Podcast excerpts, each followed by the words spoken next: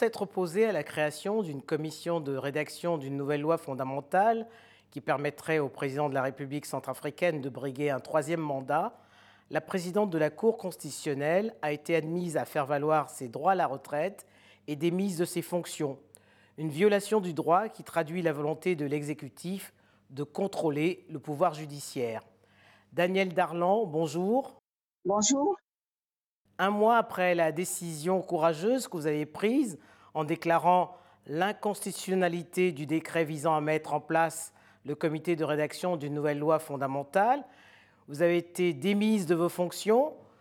La réaction de Faustin Archange Touadéra, qui jusque-là se présentait comme le défenseur de l'état de droit et respectueux des institutions, vous a-t-elle surprise? Oui, effectivement, cette réaction m'a surprise. Je m'y attendais pas du tout. Et j'avoue que j'étais euh, assez assez étonnée par cette réaction. Alors, ce que je voudrais dire, c'est que euh, c'est une décision qui a été prise à l'unanimité par les juges, à l'unanimité. Donc, à partir du moment où il fallait sanctionner, s'il fallait sanctionner des juges, c'était tous les juges qu'il fallait sanctionner. Mais mis à part ça, nous avons été deux à être sanctionnés et à être mis à la retraite, mais sur des bases totalement illégales et même inconstitutionnelles. Et donc, c'est assez dommage parce que euh, depuis le début du, disons juste après la transition, qui avait duré de 2013 à 2016, la Cour constitutionnelle s'était efforcée justement de dire le droit et rien que le droit pour la promotion de l'état de droit et pour la promotion de la démocratie. Daniel Darlan, est-ce que vous ne pensez pas que jusqu'à présent, pour avoir euh, validé son élection au premier tour en 2021, alors qu'on attendait un second tour, Faustin Archange Touadéra a peut-être estimé que jusque-là, la Cour constitutionnelle lui était acquise. Alors là, je voudrais effectivement euh, rebondir sur ce que vous, dites, parce que euh, il n'y a pas de cour acquise. En tout cas, nous n'étions acquis ni à l'opposition, ni au pouvoir. Mais ce qui se passe, c'est que lorsque nous prenons une décision qui arrange l'opposition, on nous accuse d'être du côté du pouvoir.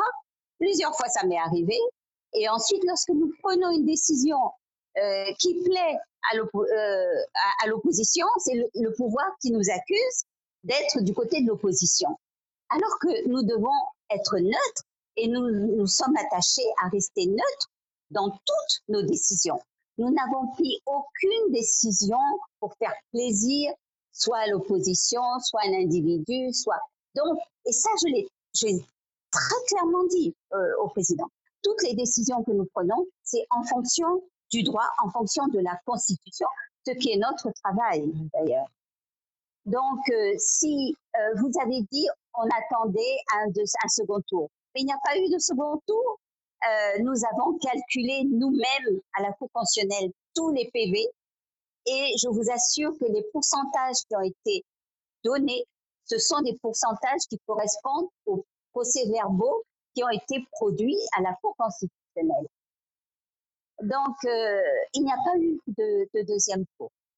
Des voix se sont élevées pour, euh, depuis votre destitution, des voix se sont élevées pour demander la démission hein, du président Touadéra. On se serait attendu à plus de solidarité de la part des membres de la Cour, hein, qui auraient pu démissionner collectivement. Est-ce que vous n'êtes pas surprise par ce manque de courage?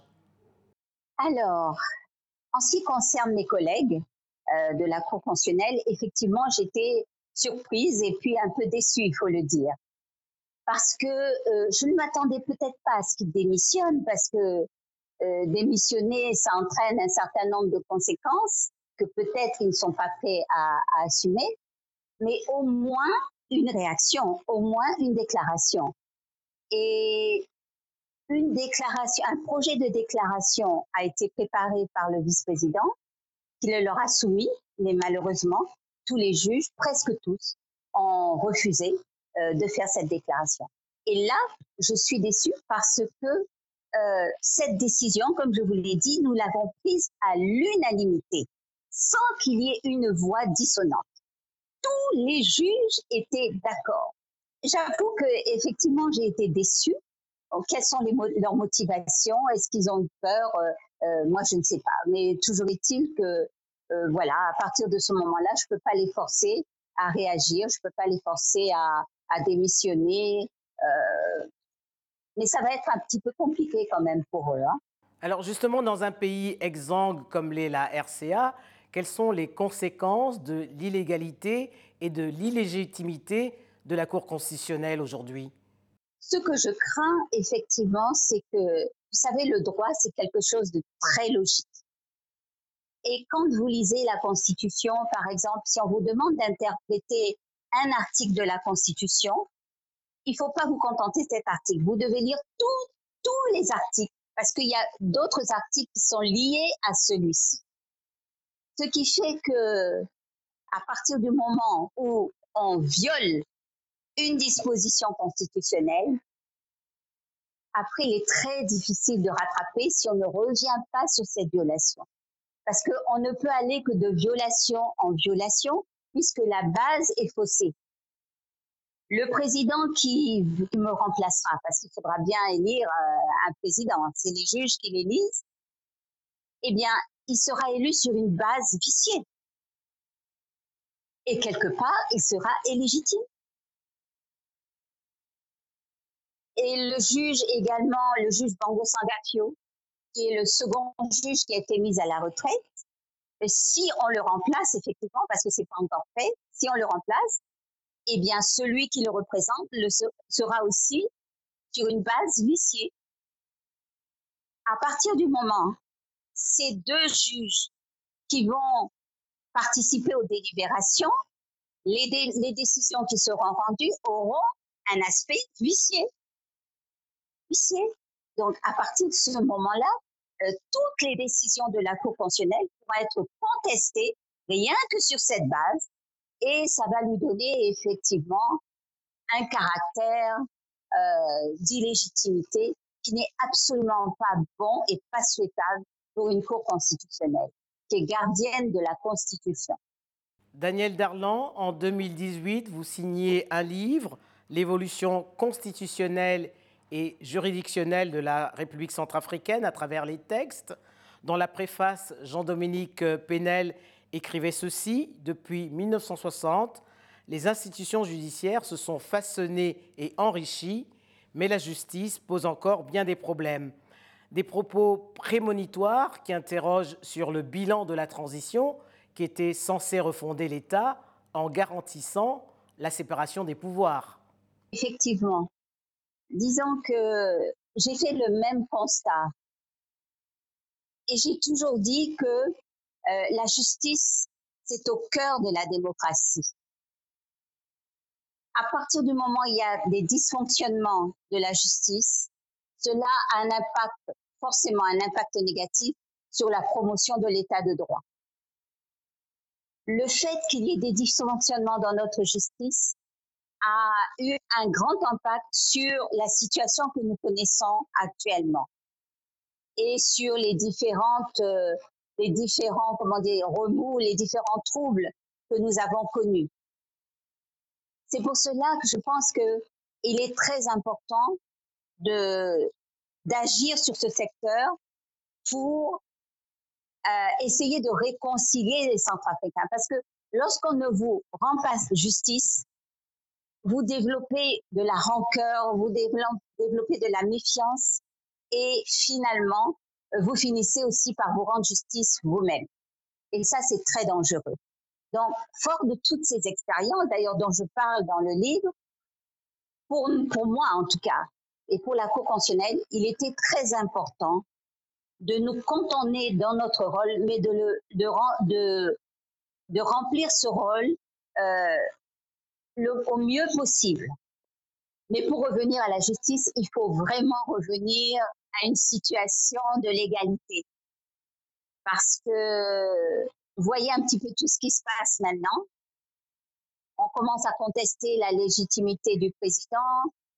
bon, si, on, si, on, conteste la légitimité du président, ça veut dire que le gouvernement aussi. Euh, bientôt peut-être aussi les députés.